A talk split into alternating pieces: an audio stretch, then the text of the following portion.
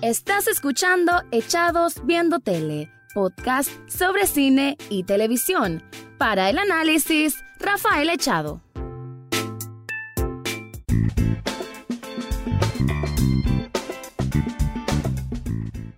Bienvenidos a un nuevo episodio de Echados Viendo Tele, el programa en donde siempre estoy haciendo análisis, comentarios, opiniones, ahí hablando un poco sobre lo que es el mundo de las series y algunas veces de películas. En esta ocasión sí es una serie, pero una serie animada del famoso anime japonés que creo hasta ahora no había tenido oportunidad de hablar de ningún anime.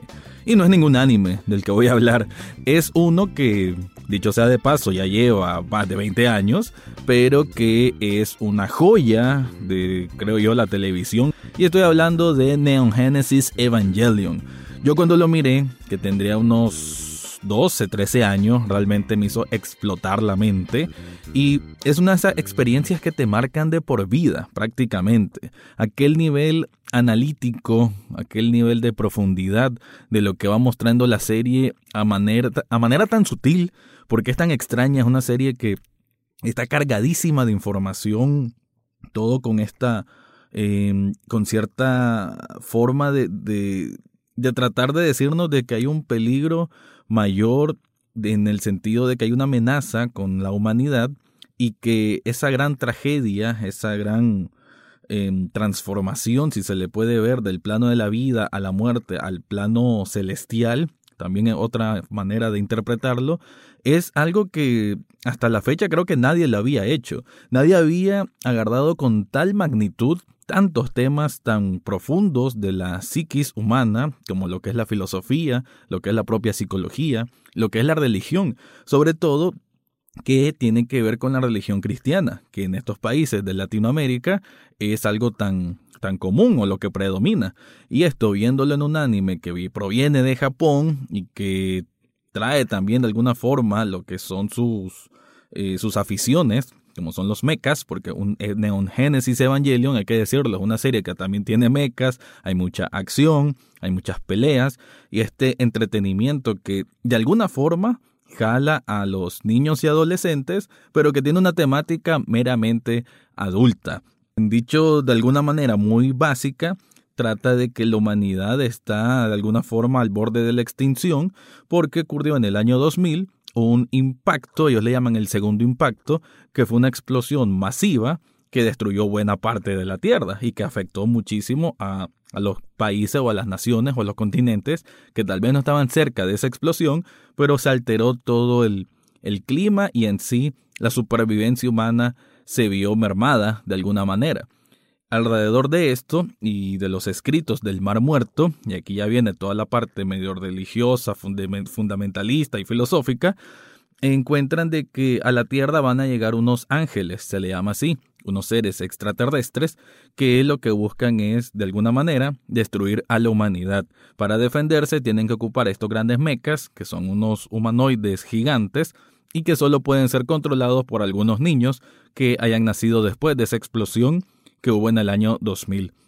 Con esa trama nos muestran muchísimas cartas que van desde eh, la depresión que puede pasar un menor expuesto a tantos traumas, a los traumas infantiles, a la aceptación de la familia, a aquel primer intento de tener algo romántico o también desde el punto de vista sexual, eh, el la búsqueda incesante de la identidad y también aquella cuestión de que, como se sabe de que de alguna manera eh, la vida pende de un hilo, eso también provoca que las acciones que hay para preservar esa vida y enfrentar a estos monstruos gigantes eh, cargue con otro sentido muchísimo más profundo. Esto lo digo de manera muy muy general, ya mucha gente conoce Neon Genesis Evangelion y se lo estoy hablando es porque Netflix recientemente lo subió y con muchísimo gusto lo consumí de cabo a rabo, de principio a fin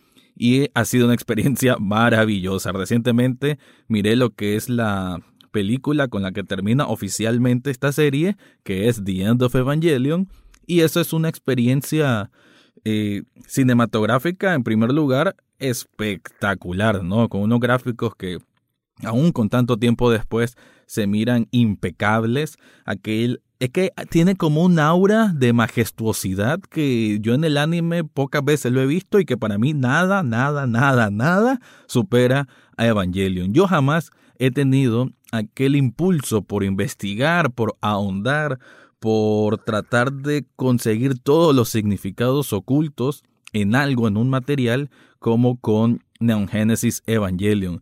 Y solo para plantear de una manera más suelta, más eh, digerible quizás, voy a tener a invitado a Chepito. Muchos lo conocen acá por el programa Rebeldes de TN8. Y él, así como yo, primero vio Evangelion hace muchísimos años y recientemente lo retomó. Así que con él, que tiene también esta misma pasión por esta serie que realmente nos fulminó la cabeza en nuestro momento, vamos a platicar un poco sobre nuestras impresiones. Así que, sin atrasar más, acá el invitado especial Chepito para hablar de Evangelion. Bien, ahora estoy con José o Chepe, como es conocido acá. Ya le hice una intro en donde estuve hablando un poco mis impresiones generales sobre Evangelion, pero quise traer a alguien que tuviera la misma experiencia o algo similar en que casi 20 años después volvemos a descubrir Evangelion y es como volver a ese nivel de esclarecimiento mental que hace rato, rato creo que no hemos vivido en otra experiencia de entretenimiento o cinematográfica. ¿Qué onda, Chepe? Mucho gusto, Payo, por estar aquí y créeme, es como creo que la tercera vez que veo Evangelion y es la primera vez que logro comprenderla, es la primera vez que ya poseo tal vez la madurez o, los conocimientos necesarios para comprender varias cosas que las primeras veces me habían pasado desapercibidas, que tal vez no había logrado comprender, pero ahora... Y aún así es difícil. Y aún así es difícil, tenés que concentrarte, volver a ver los episodios, la parte que no escuchaste bien, regresarla para poder comprender todo lo que, lo que encierra esta serie. Yo lo mencionaba al comienzo de que esta es de las pocas series o productos en general que me hace leer y leer y leer cosas porque hay como, hay, hay como demasiado contenido oculto y como que hay escenas muy rápidas y que lo, lo que es parte fundamental de la historia te lo tiran así en chispazos. Y que tenés que agarrar en el momento o leer después para entender bien. Sí, es algo que tenés que estar muy al pendiente porque igual no solamente pueden ser escenas que pasan rápido, sino algún diálogo, alguna palabra que mencionen, ya sea los que más pistas dan son Ikari y los del consejo de, de Cell, son los que más pistas dan, pero son frases, son frases y que ahí nomás cambia la escena. Entonces, si vos no estás atento, te perdés en todo lo que es, porque detrás de Evangelion hay toda una mitología. Exacto. Que, que si no te informas bien, porque para comprender bien Evangelion tenés que leer. Eh, tenés que leer porque para comprender, comprender toda esa mitología que está detrás de los Eva, que está detrás de Lilith, que está detrás de Adán, detrás de la humanidad, de los ángeles, todo eso lo tenés que, que, saber, pero leyendo, porque en la serie no te lo demuestran. Sí, es como que, así como dije antes, son como chispazos de ciertos elementos que tal vez en el momento ni siquiera no agarras el contexto, hasta que ya después va armando el rompecabezas, el rompecabezas con esta parte filosófica, religiosa, espiritual, eh, todo eso combinado junto con y ya aspectos incluso muy, muy internos, porque si te fijas, hay momentos en que hablan o demuestran lo que es la, depresión, lo que es desprenderse de otra persona o la dependencia también de estar bien con otras personas. Eh, creo que Shinji es uno de los personajes más raros por decirlo fácilmente, pero raro porque es un gran cobarde y sobre todo en, el, en la parte final, pues, de que cómo termina la película. Y eso hace, y mejor dicho, te pregunto a vos, nosotros la miramos, eh, bueno, yo, yo creo que hacía el análisis que cuando tenía unos 12, 13 años quizás por ahí, y obviamente en ese momento uno se puede involucrar mucho, pero no comprende las cosas como ahora. Ahora, para alguien de alguna persona de 18 a 20 que nunca había escuchado de Evangelion, tal vez miró alguna que otra imagen, que ahorita le empieza a ver qué necesita para vos saber esa persona, qué, a qué se está involucrando al ver Evangelion. Pues mira, Payo, ahí me la pusiste difícil porque no te puedo decir que tiene que saber de un tema en específico. Porque ahí de, en Evangelion te habla de varios temas, te habla la religión, te habla el psicoanálisis, te habla de, de, traumas de la niñez, te habla de no sé, desde la relación de, la humanidad con la figura de Dios, con, la, con la autoridad divina, ¿sabes? Es el hombre intentando ser Dios, el hombre tratando de recrear lo que Dios hizo, creando vida, y el hombre creando el, los Evas que al final podemos ver que ya en los episodios finales, bueno, desde el principio de la serie con el, con el Eva 001 de Shinji, ya ves que los Evas no son simples robots. Sí. Lo, por lo menos el Eva de Shinji que tiene el alma de la mamá. Sí. Y que son cuando los, hieren, cuando son con sangre. Que el mismo Shinji lo dice, cuando él está en la cápsula todo huele a sangre. Ajá. Entonces ya te... Ya es como esta representación de que hay algo interno o de alguna forma humana o, de algo pues que no, no, es mecánico, no es robot, no es eh. meca, porque es otra cosa que explicaba al comienzo, de que algo tiene Evangelion es que a pesar de todos estos temas muy humanos, por así decirlo, también tiene esta, esta parte del estilo japonés, de los mechas, de las grandes explosiones, hay acción, pues tampoco es una serie que pasa filosofando todo el tiempo, porque hay escenas de acción, pero al mismo tiempo como que saben combinarlo bien, a un punto que realmente los primeros episodios no te das cuenta de la magnitud de las cosas. Es correcto, uno de los episodios que para mí mejor combina la acción con el, con el análisis introspectivo, con, la, con el autoanálisis y todo, es aquel episodio del ángel, creo que es el episodio 22 o 21, cuando está aquel ángel en el espacio, que Azuka estaba peleando con él, Asuka le estaba disparando, pero en medio de la batalla el, el ángel le, le, le tira un haz de luz y ella pierde el control, ella empieza todos los recuerdos que había tratado de, reprimir, de suprimir de su memoria, empiezan a brotar. Una contaminación psicológica, creo que ella lo llaman en la serie. Sí, contaminación y eso la saca del combate en mera batalla y se pone a analizar su vida, todos sus recuerdos, todos sus traumas de niñez, sus miedos, sus anhelos, todo eso es algo increíble, esa, esa, catarsis que hace la serie entre la acción y la emoción. Sí, exacto, una serie que juega con las emociones casi en todo momento a un punto casi que te desespera, ¿no? Ya mencionamos el caso de Shinji, que uno, mucha gente, yo me acuerdo que yo reaccionaba en esa edad como que, uy, qué cobarde, que no está haciendo nada. Sí. A esta altura yo digo, suave, una persona, porque creo que tiene como 14 años. Como 14.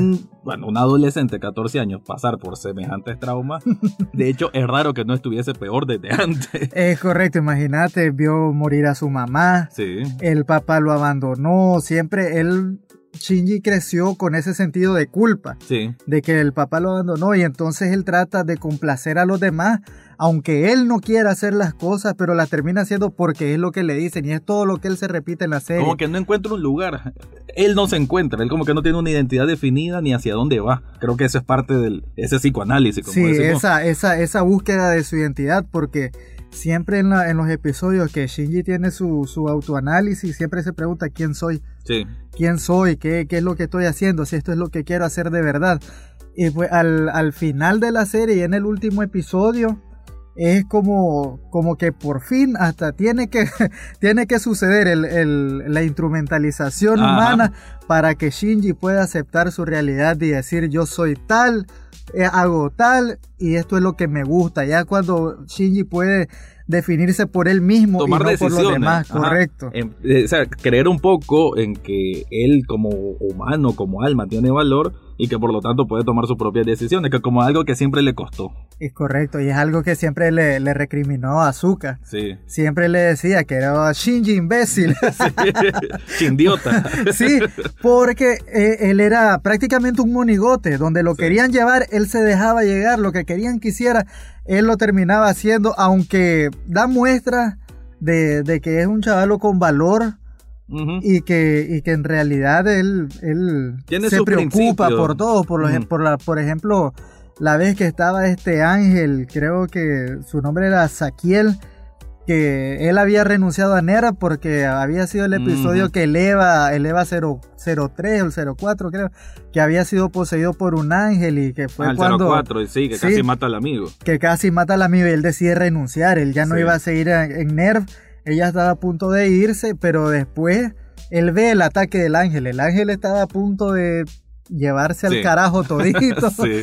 Y él con la plática que tiene con Calle, que Calle lo ayuda y todo, le ayuda a aclarar las ideas, todo lo que tenía, él decide, no, mis amigos me necesitan, eh, eh, el mundo me necesita. Tiene una misión y como que se cree que tiene una misión. Sí, él se cree que esa es su misión, ese es su papel en el mundo y se va y logra salvar al mundo.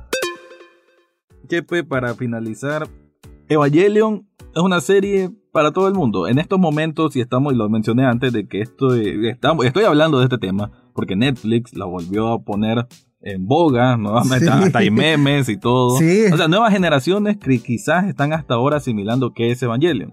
¿Cómo crees que en este mundo moderno, cuando existía Evangelion, que fue en el 97, si no me equivoco, no había. Con cuánto el internet estaban haciendo, no había redes sociales, no existían los memes, obviamente. Yo me acuerdo que la vi cuando existía aquel canal en cable Locomotion. Ah, Locomotion, claro que sí. es la gran referencia que tenemos en Latinoamérica, realmente. Y yo hasta asumo con eso de que yo miré la película de VHS. Imagínate. pues mucha gente, creo, mil, eh, generación Z. no, no, no, porque en realidad nosotros somos millennials. A veces uno se equivoca.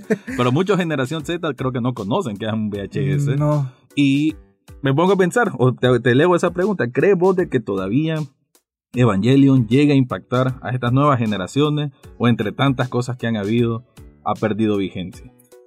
No, no, Evangelion para mí es una de las series que no va a perder vigencia. No va a perder vigencia, siempre en cualquier época vos la vas a poder ver porque igual, como te había dicho antes, es aquello si vos tenés mucho interés en lo, en lo místico, en lo intelectual, en lo, en lo conductual, pues, porque este, implica mucha psicología, entonces a, vos te va a llamar la atención Evangelion. Si a vos te gustan todos estos temas eh, místicos de, la, de, la, humanidad, del valor, que, el, que lo del destino, que lo de la, la obediencia a Dios, lo divino, entonces sí te va a gustar. Yo lamentablemente yo no veo que Evangelion sea una, una serie para todo el mundo. Yo no, yo no espero que Evangelion se vuelva aquel fenómeno viral, porque a estas alturas estamos acostumbrados a, series fáciles.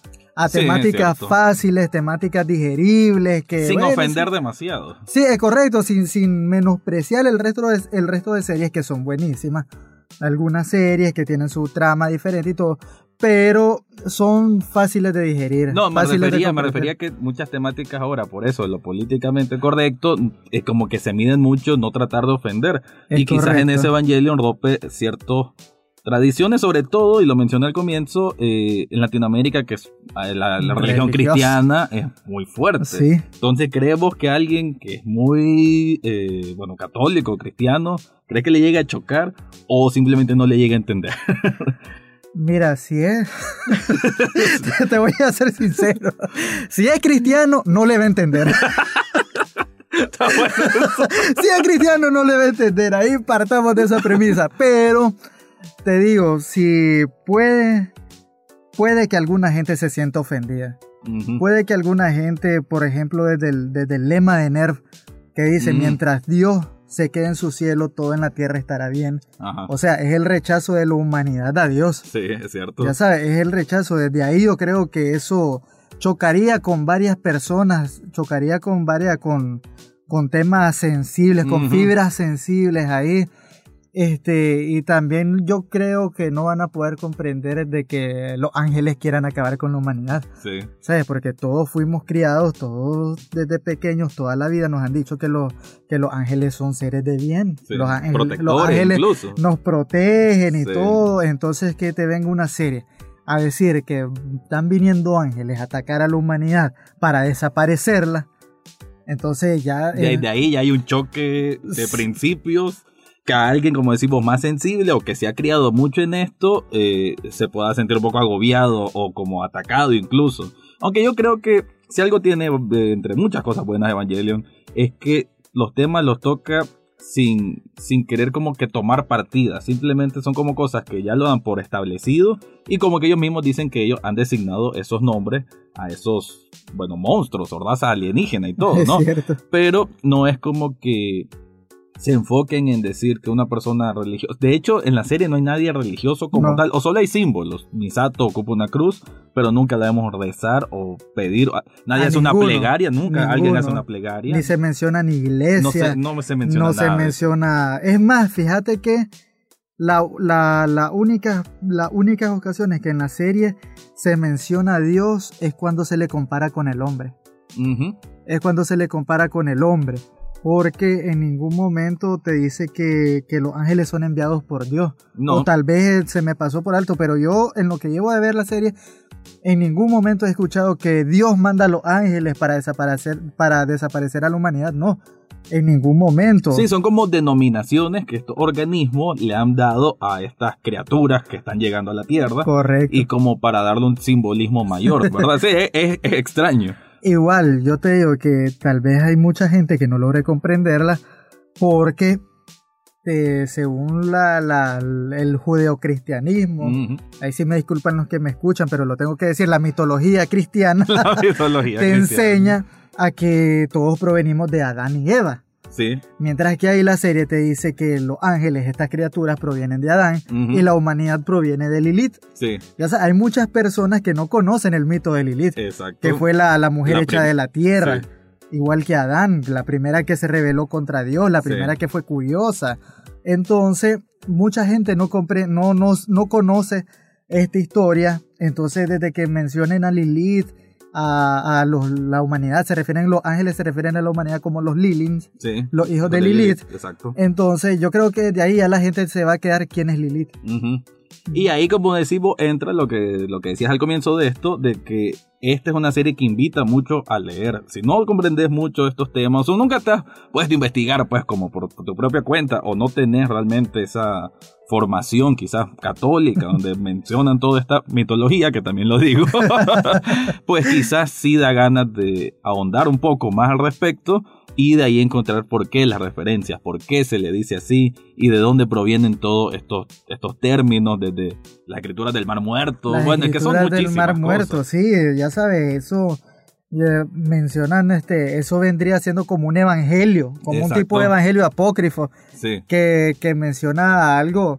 Es más, me atrevo a decir que sería hasta la, hasta la tecnología divina.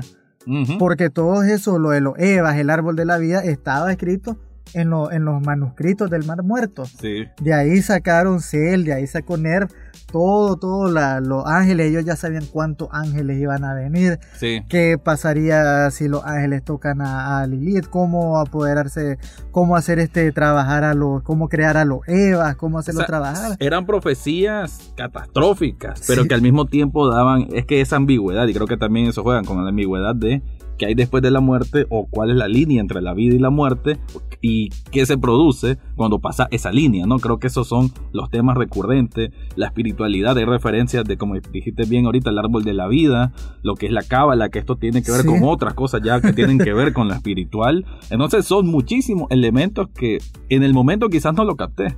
Y, creo que vamos a cerrar esto diciendo esto. Cuando yo lo miré en aquellos tiempos, no comprendía totalidad. Sí me ponía a investigar, pero no es como ahorita que sacas el teléfono y pones Google. Todo al alcance de, la mano. Antes era muy, muy difícil. Yo recuerdo que hasta ahí en la casa mi hermano llevaba unos folletos en inglés que yo medio masticaba y medio entendía el inglés. Cosas que ahora para nada, todo lo tenés. Tenés 40 mil videos en YouTube de explicación. Antes no existía absolutamente nada. Páginas dedicadas a eso, cientos de horas de videos, de teorías, que esto, que el otro, lo que pudo haber sido, lo que no.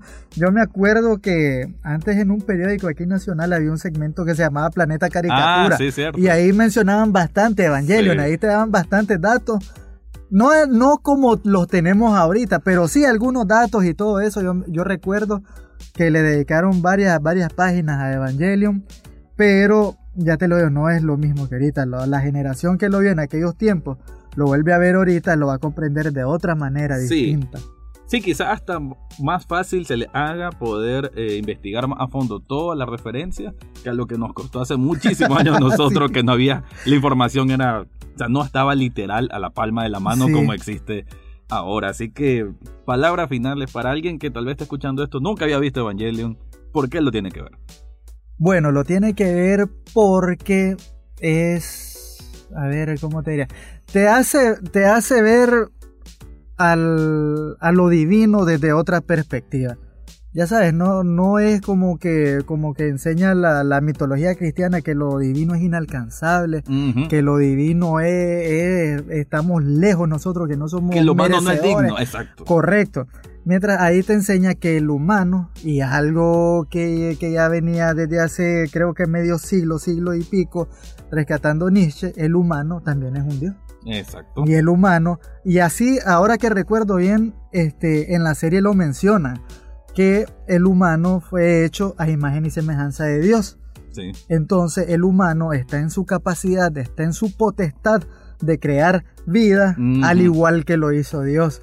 Entonces el humano viene teniendo algo divino porque igual provenimos de, de, según provenimos de Dios, que somos a su imagen y semejanza. Entonces el humano debe tener las mismas cualidades de Dios. El humano tiene su parte divina, y en esa serie lo, lo demuestra. Un camino extraño que involucra robots, alienígenas, poderes divinos, pero sí esa representación de cómo el humano puede escalar a esa, a esa posición superior de una manera tan creativa, tan original, sobre todo me quedo mucho yo con la parte filosófica y psicológica, que creo yo que realmente no hay otra serie de anime, ni de televisión, ni película que realmente se acerque a tantas preguntas, tantas consultas, tantas creo yo que te hace cuestionarte muchas cosas incluso. Sí. Creo que ninguna otra pieza de entretenimiento, una pieza de ficción ha llegado a tal nivel de profundidad. Eso es mi conclusión. Eh. Así que, pues, gracias, Chepe, por este espacio. Sabemos de que si seguimos nos vamos a llevar muchísimo tiempo. Aquí vamos a retoñar hablando de Evangelio. Y quizá hagamos otra entrega si acaso eventualmente sale la cuarta película que no mm. quedamos en algo y nunca se supo que A ver, desde 2015 yo creo que están anunciando que en seis meses iban a lanzar el tráiler, pero bueno, de 2015 en 2015. Lo que sí que Netflix, con esto que comprara, da señales que tal vez va a invertir, tal vez era problema de presupuesto y que sabemos si por ahí Netflix saca la sorpresa de que ellos van a presentar la que se supone es la última película, ¿no? De esta nueva saga que no sabemos si se relaciona o no, si es un universo alterno. Creo que ahí hay alguna sorpresa que... Sí, bueno, ojalá que, que Netflix lo retome, que pueda terminar, crear ese proyecto, pero todo, todo, todo sea que no lo hagan en, en live action. Ah, no. por, favor, por Lilith, por Adán, por todo. por todos los 18 ángeles. sí, no, live action sería pues, arruinar la serie y no lo merece, pues, porque una. Es de esas joyas que que mejor no ser alterada. ahí déjenla como está, ahí está bien, ahí está bonita, no necesita un remake en live action, no, no, no, así está bien, así es perfecta, así alcanzó su divinidad, por favor no la mancillemos. y con esa palabra cerramos este episodio especial, hablando de los recuerdos y de todo lo que nos ha dejado la serie Neon Genesis Evangelion. Eso fue todo por hoy en Echados Viendo Tele. Recordad seguirnos en Facebook, Twitter e Instagram. Además, podés estar al tanto de cada episodio en Spotify, iTunes, Google Podcast o hasta en YouTube. Gracias por escuchar y será hasta la próxima semana.